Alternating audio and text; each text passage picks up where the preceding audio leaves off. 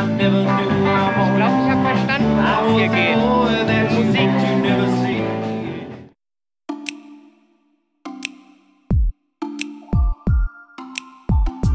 Voyage to Go, Folge 28. Der Weg ist das Ziel. Dabei sein ist alles. Hallo, mein Name ist Jessica. Herzlich willkommen zur 28. Folge meines Reisepodcasts Voyage to Go. Und welcome zu meiner aktuellen Reise, dem Coast to Coast Roundup durch Nordamerika. In der letzten Folge habe ich die Rodeo-Stadt Vernon verlassen und bin ein langes Stück nach Süden gefahren. Mein Ziel? San Antonio. Doch bevor ich dort ankam, sprach man plötzlich in Fredericksburg Deutsch und auf einmal stand ich neben einer Atombombe. Doch nun geht meine Reise weiter und ich erreiche eine der Pilgerstätten der Country-Musik in einer berühmten Stadt, die aber nur drei Einwohner hat. Danach führt mich mein Weg endlich nach San Antonio und weiter nach Bandera, ein Mekka der Westernkultur.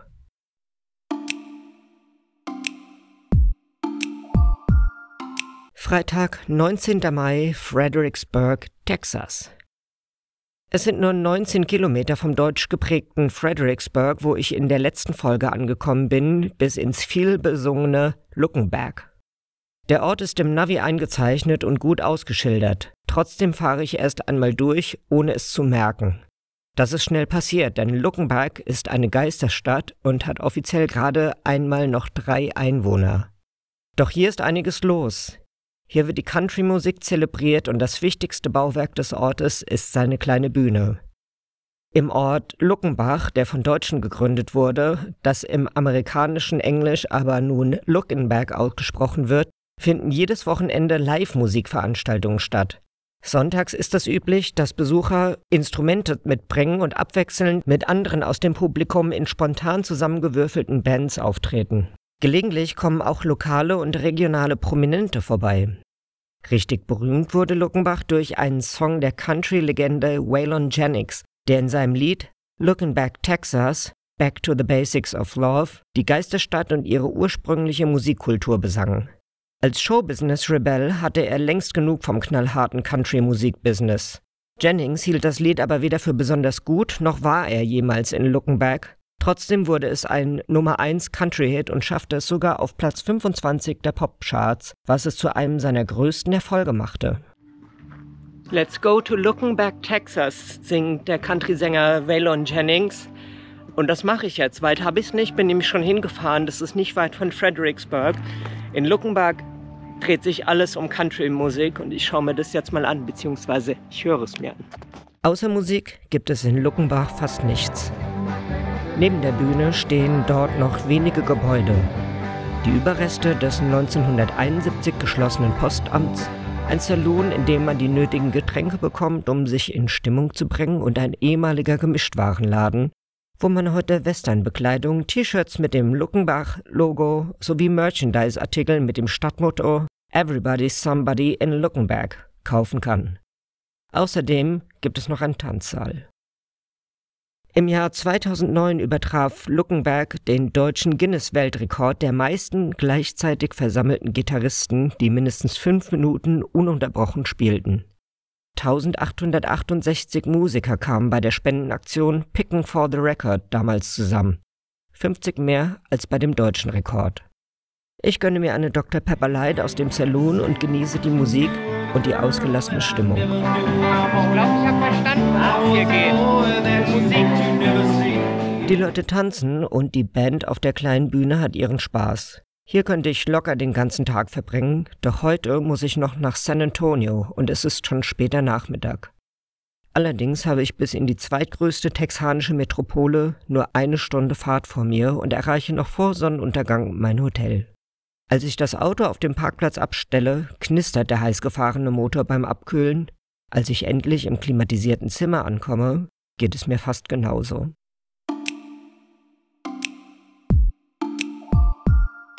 Samstag, 20. Mai, San Antonio, Texas. Eines der touristischen Highlights von San Antonio ist das Alamo. eine zum Vor ausgebaute ehemalige Missionsstation, die durch die Schlacht von Alamo im texanischen Unabhängigkeitskrieg in den Jahren 1835 und 1836 legendär wurde. Damals wurden die Verteidiger der befestigten Anlage schließlich von mexikanischen Truppen besiegt. Heute gehört das Alamo als Teil der San Antonio Mission zum Weltkulturerbe in den USA. Für Amerikaner hat dieser Ort also großen nationalen Identifikationswert. Für mich ist es aber leider einfach nur eine alte Missionskirche, die ohne den amerikanischen Pathos kaum eine Bedeutung für mich hat. Heute ist Samstag und es wird dort die Hölle los sein. Um einen Parkplatz zu finden, muss ich entweder sehr weit entfernt parken oder sehr viel bezahlen. Diese Überlegungen verhindern, dass ich mich aufraffen kann, um mir das Alamo anzuschauen. Stattdessen entscheide ich mich für eine längere Autofahrt nach Bandera, eine Kleinstadt, die 75 Kilometer nordwestlich von San Antonio liegt. Sie nennt sich Cowboy Capital of the World. Das ist nicht gerade bescheiden, hat aber einen historischen Hintergrund, denn hier sammelten sich viele der Cowboys, um auf den großen Viehtrieb zu gehen.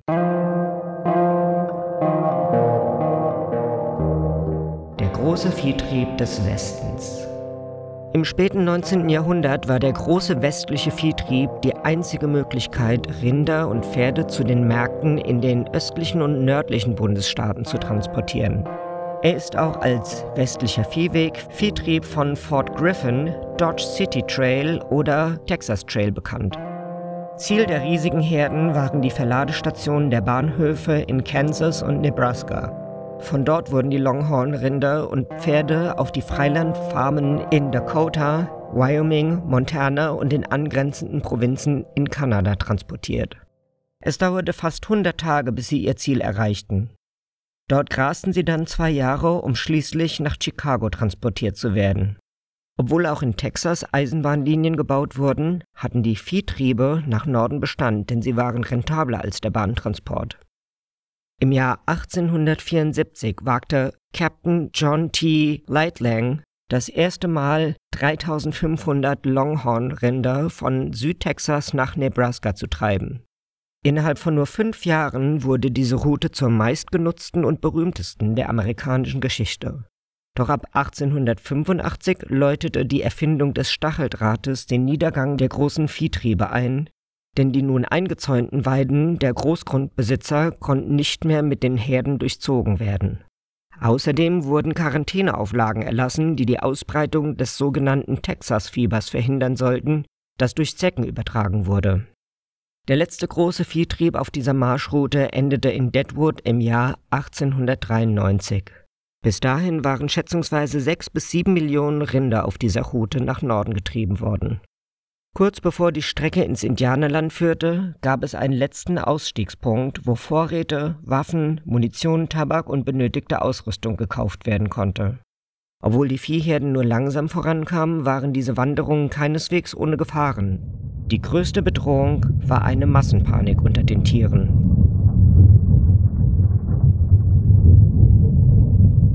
Erschreckten sich die Rinder, konnten mit einem Mal Tausende von Longhorns in eine kopflose Fluchtbewegung geraten und auf ihrem Weg alles und jeden niedertrampeln.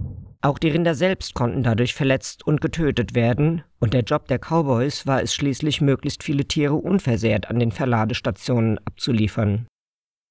Die einzige Möglichkeit, die flüchtende Herde aufzuhalten, war, sie einzupferchen, bis die Rinder in einem großen Kreis liefen, sich beruhigten und keinen Schaden mehr anrichteten. Weil eine solche Herdenpanik jederzeit ausbrechen konnte, mussten die Cowboys auch mitten in der Nacht vorbereitet sein, auf die Sättel ihrer Pferde zu sprengen und die flüchtende Herde aufzuhalten. Oft sangen die Cowboys ihren Rindern während der Wache auch leise etwas vor, um scharfe, unerwartete Geräusche zu übertönen, die die Herde erschrecken könnten. Besonders wachsam mussten sie bei aufziehenden Stürmen und Gewittern sein. Aber es waren nicht nur natürliche Geräusche, die eine Herde in Panik versetzen konnten. In der Zeit des großen Viehtriebs wurden die dort lebenden indianischen Ureinwohner in das Cheyenne-Arapaho-Reservat zwangsumgesiedelt. Bis dahin gab es keine Berichte darüber, dass die Indianer den Cowboys gegenüber feindselig gewesen wären. Doch mit der steigenden Zahl der Viehtriebe und immer größerer Herden, die das nahrhafte Weideland abgrasten, begannen die Indianer ein Entgelt für den Durchzug durch ihr Land zu verlangen. Dabei handelte es sich in der Regel lediglich um sieben bis acht Rinder. Ein Schnäppchen gemessen an der Gesamtzahl von meist mehreren tausend Longhorns. Stattdessen gaben die Cowboy-Bosse den Indianern aber oft nur drei oder vier Rinder, die ohnehin zu schwach waren, um die Wanderung zu überstehen, oder eingefangene Nachzügler eines vorherigen Trecks. Die Indianer hatten im Grunde keine Möglichkeit, den Durchzug der Herden durch ihr Stammesgebiet zu verhindern und waren zufrieden, wenn sie einige Rinder als Gegenleistung erhielten. Doch wenn man sie völlig leer ausgehen ließ, schlichen sie sich nachts an die Herden heran, schreckten sie auf und verursachten ihre panische Flucht. Für die Cowboys war der damit angerichtete Schaden viel größer, denn meist verendeten bei einer Panik mehr Tiere, als den Indianern als Entgelt hätte gegeben werden müssen. Als diese Zwischenfälle immer öfter vorkamen, wurden Soldaten bei Edwardsville Rock zwischen dem Washita River und dem Red River stationiert, die die Herden zwischen den Furten der beiden Flüsse eskortierten. Doch selbst in den Städten war es gefährlich. Cowboys, die wochenlang auf dem Trail unterwegs waren, machten oft Ärger in den Städten, die auf dem Weg lagen. Dodge City ist eine der bekanntesten. In den Saloons kamen Alkohol und aufgestaute Energie zusammen, und so war es nicht verwunderlich, dass nicht wenige Cowboys in Duelle oder Schießereien der einen oder anderen Art verwickelt wurden. Auf dem Boot Hill Friedhof von Dodge City lagen bald viele der Cowboys, aber auch Stadtbewohner und der eine oder andere Sheriff für die diese Konflikte tödlich geendet hatten. Mich führt mein Weg heute aber nach Bandera, wo die großen Viehtriebe ihren Anfang genommen haben, und in ein kleines Museum, das rund um den sogenannten Wilden Westen konzipiert wurde. Als ich es betrete, muss ich nicht einmal Eintritt bezahlen. Vom Wilden Westen ist allerdings erst einmal nicht viel zu sehen. Es ist vielmehr eine Sammlung von allem Möglichen, das die Bewohner von Bandera und der Umgebung so an Kuriositäten oder ideell Wertvollem gesammelt haben. In einer Vitrine sind Geldscheine aus aller Herren Länder ausgestellt, in einer anderen Stahlhelme, Pistolen der Wehrmacht und Dolche von NS-Organisationen, die amerikanische GIs aus dem Zweiten Weltkrieg mitgebracht hatten. Auch einige japanische Souvenirs aus dem Pazifikkrieg sind dabei, an den Wänden stehen alte Möbel. Im nächsten Raum wird es noch gruseliger, denn dort ist das Kuriositätenkabinett. Zweiköpfige Lämmer und Schlangen starren ausgestopft ins Leere, einige Brocken, die Meteoriten sein sollen, und ein unbekanntes Reptil sind auch zu sehen. Ansonsten diverse Handarbeiten aus allerlei Materialien, die Menschen vor hundert Jahren mit viel Zeit oder Langeweile angefertigt haben. Im nächsten Raum gibt es eine Stacheldrahtsammlung, die jemand dem Museum gestiftet hat, der alle jemals erfundene Stacheldrahtarten der Welt zusammengetragen und auf Holztafeln aufgenagelt hatte. An den Wänden hängen Fotografien der Leichen von Westernhelden. Die alten Sättel und ausgestopften Tiere sorgen für einen unterschwelligen, modrigen Geruch, und unterbewusst achte ich darauf, nirgendwo gegenzukommen. Sonst schaue ich mir in Museen alle Ausstellungsstücke sehr akribisch an, aber hier kürze ich dann doch etwas ab und als ich das Gebäude verlasse, bin ich froh, wieder an der frischen Luft zu sein. Es ist früher Nachmittag und ich verspüre noch keine Lust, nach San Antonio zurückzufahren. Deshalb flaniere ich ein bisschen durch die Straßen von Bandera. Es gibt zahlreiche Saloons und Bars und alles ist dem alten Westen nachempfunden. Es gibt auch zahlreiche Geschäfte mit Western-Outfits. Seit Folge 24 dieses Podcasts bin ich stolze Besitzerin von Cowboy-Stiefeln, die mir in Amarillo zugelaufen sind. Seit Folge 26 und den Rodeo-Tagen in Vernon habe ich Gefallen an diesem Kleidungsstil gefunden. Deswegen stöbere ich ein bisschen durch die Läden. Ich bin mir allerdings unsicher, ob ich nicht zu Hause die Lust an meiner Westernkleidung verlieren werde oder man sich in Deutschland damit blöd vorkommt. Deswegen möchte ich hier nicht so viel Geld dafür ausgeben, aber hier kostet fast alles ziemlich viel Geld. Ich schaue mir deshalb nur ein paar T-Shirts mit ziemlich texanischen Sprüchen an. Zum Beispiel, wenn du der Campingplatz bist, bin ich der Tornado. Und ein Shirt mit einem Revolver und dem Text, in Texas wählen wir nicht den Notruf. Damit beschließe ich den Tag im Wilden Westen und genieße die Rückfahrt über den kurvigen Highway zurück nach San Antonio. Normalerweise ist Texas Mitte Mai schon sehr trocken, aber in diesem Jahr hat es noch sehr viel geregnet und so blühen die Wiesen auf den Hügeln ringsherum. Über lange Strecken fahre ich ganz allein durch diese herrliche Landschaft und als ich einmal eine Pinkelpause auf einem Feldweg einlege, stelle ich außerhalb meines Autos fest, dass die Landschaft nicht nur wunderschön aussieht, sondern sich auch so anhört. Vögel zwitschern und Insekten summen, außer dem weichen Rauschen des Windes dringt kein anderes Geräusch an meine Ohren und fast meine ich auch, die sanfte Frühlingssonne nicht nur auf der Haut zu spüren, sondern auch ein wenig hören zu können.